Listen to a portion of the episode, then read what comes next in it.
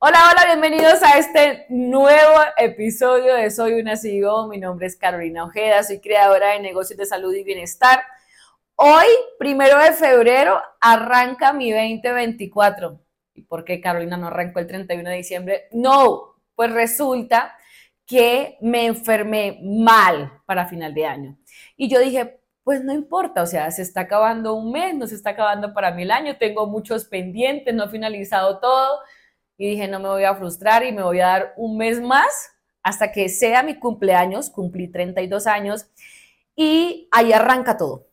Efectivamente, este mes ha sido el mes de hacer cosas con mucha intensidad y es que uno no puede abrir un año sin cerrar el otro. Y yo tenía muchos pendientes empresarialmente antes de abrir el 2024. Para abrir el 2024 es un plan, un año que está planeado para volvernos muy robustos y para crecer empresarialmente. Pero también personalmente también tengo muchos proyectos y muchos planes. Así que durante este mes de enero completico estuve haciendo, desarrollando, trabajando duro y parejo.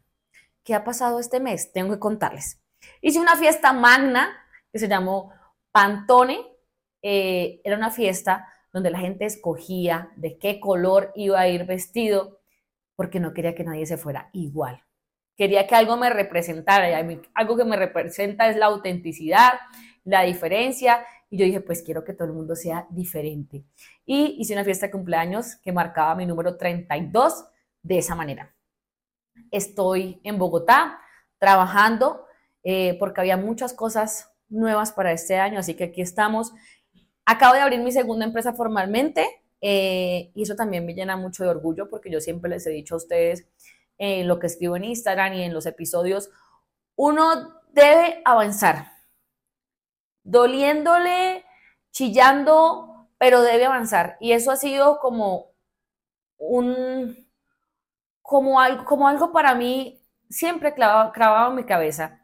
Como, como eso que, que tú dices, no importa, sea lo que sea, pase lo que pase, yo debo seguir avanzando. Y así ha sido casi durante estos últimos siete, ocho años donde yo he estado avanzando. Me ha dolido, me duele crecer, me duele tantos compromisos, me duele no tener tiempo, me ha dolido el nivel de ansiedad que ha creado todo, toda esta robustidad de empresa que hemos querido crear.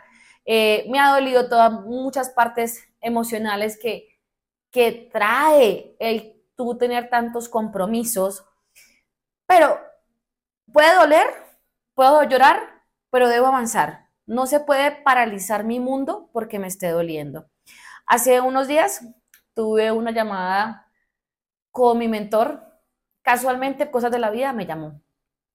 Y yo le estaba diciendo que este primer semestre se lo iba a dedicar a la empresa exclusivamente a mejorar procesos internos eh, de capacitación de personal, de certificaciones, de automatizaciones, porque tengo un WhatsApp de hay cuatro WhatsApp porque somos cuatro puntos diferentes que son una locura a diario porque ustedes saben que yo soy la mejor en marketing digital.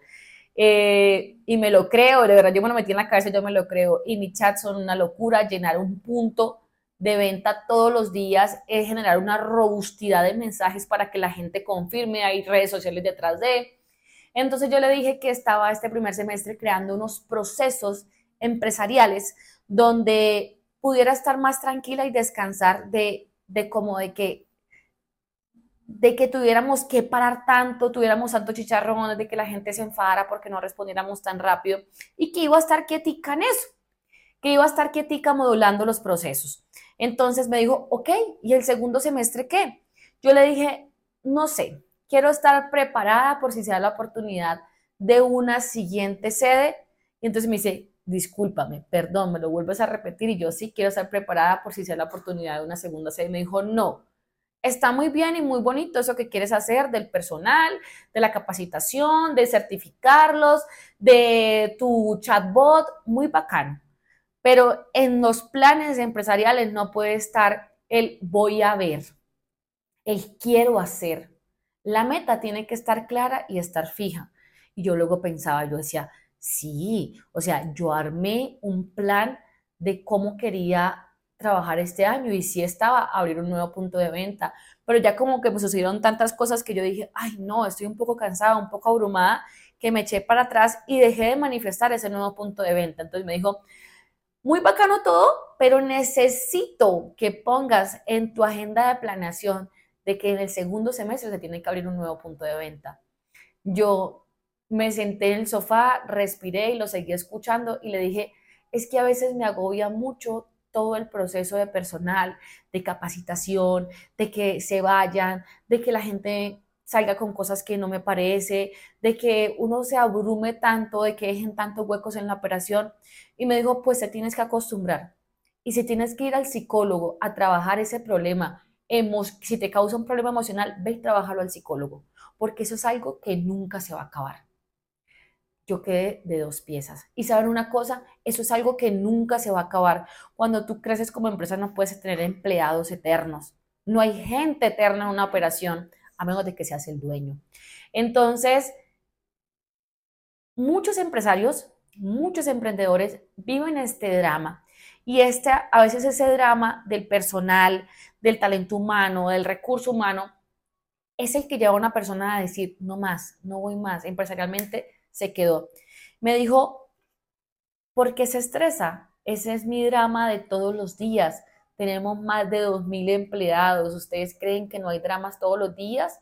Y yo decía, claro, es que lo que hay que mejorar es el proceso de cómo tengo gente esperando para trabajar en mi empresa, el mejorar el proceso de selección, mejorar el proceso de capacitación, mejorar los procesos que hacen que si una persona se va, tengamos otra persona lista para arrancar en la operación.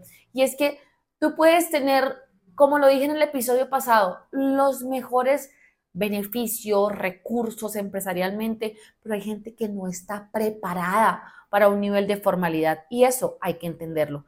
Y por eso hay que darle la oportunidad a que otras personas vengan y lo vivan y den lo mejor en la empresa de uno. Y cuando cumplen un ciclo, pues darle la oportunidad a nuevas personas.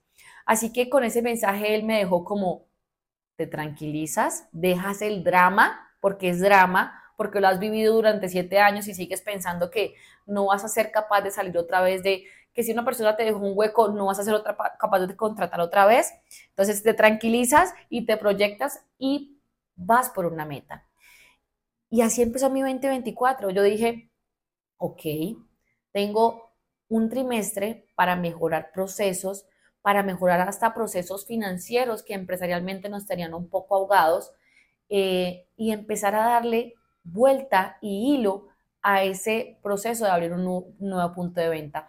¿Cuándo va a ser? No lo sé, porque muchas veces hay cosas que dependen del universo, de la magia y de los regalos de allá arriba de vino, donde te pongan ese lugar que tú estás buscando, donde te pongan eso, es donde te lo iluminen. Lo que pasa es que uno tiene que estar preparados para la, para la oportunidad y tiene que estar preparado una robustidad para, montar un punto de venta. Eh, debe estar en el plan, pero también es algo que se llama manifestación para que tú llames dónde es que lo quieres, cómo es que lo quieres, para que tú mires a ver cómo te lo imaginas. Entonces dije, ok, apenas salga de algunas cosas, tengo que empezar a armar mi proceso de inspiración. ¿Cómo ser ese nuevo punto de venta? Espero que en diciembre, cuando esté grabando el último episodio del año, les diga, abrí mi nuevo punto de venta. O si es antes, poderles contar. De manera de marketing y digital, dije, estoy teniendo caos. Estoy teniendo caos digitalmente. Y es que ya no soporto la robustidad de los chats. Así que tengo que buscar una empresa que me dé ayuda y me dé soporte. Y estoy contratando un chatbot. Todos mis puntos de venta van a tener un robot que nos van a ayudar en el proceso de envío de información y nuestro equipo humano se va a encargar en todo el proceso de dudas y agendamiento. De plan de marketing, quise hacer tantas cosas que yo dije, a veces no hay, que, no hay necesidad de innovar y hacer tantas cosas nuevas y tantas cosas que nadie haya hecho. No. Yo creo que en este momento en plan de marketing hay que hacer lo mismo, lo tradicional, pero bien hecho. Si antes hacía videos, quiero hacer videos de mejor calidad, mejor editados, manejar mejor las redes sociales, que mi parte de, de, pauta digital se vea mejor, esté más robusta. No tengo que innovar tanto. Lo que tengo es que hacer lo tradicional, pero bien hecho. y que eso también sea un mensaje para ustedes. Ustedes siempre van a querer, ¿qué más hace la competencia? Yo también quiero hacerlo, yo quiero mejorar en esto, yo quiero hacer lo que hacen ellos. ¿Para qué? A veces todos no cabemos en el mismo contenido, a veces todos no cabemos en un plan de marketing de una empresa extra gigante o una empresa mediana o una empresa pequeña. Tenemos que saber en dónde cabemos, qué es lo que nos sirve para nosotros. Entonces, de mercadeo, Quedaron cosas súper sencillas para este trimestre, quedó reconocimiento para algunos puntos de venta, quedó mejorar ventas para otros puntos de venta, vamos a hacer arreglos locativos en otro lugar. Em, es un año que requiere mucha acción, pero un año que también requiere tiempo para Carolina para que su vaina mental y su vaina creativa también se expanda y pueda seguir creando. No quiero que este episodio sea tan grande, tan largo. Quiero simplemente dar la, bienvenida a este cumpleaños número 32. Quiero agradecer por la vida porque de verdad el 31 de diciembre yo sentí que, que cuando uno no tiene salud, de verdad no tiene nada. Estar tirada en una cama más de una semana sin poderme mover con dolor absoluto.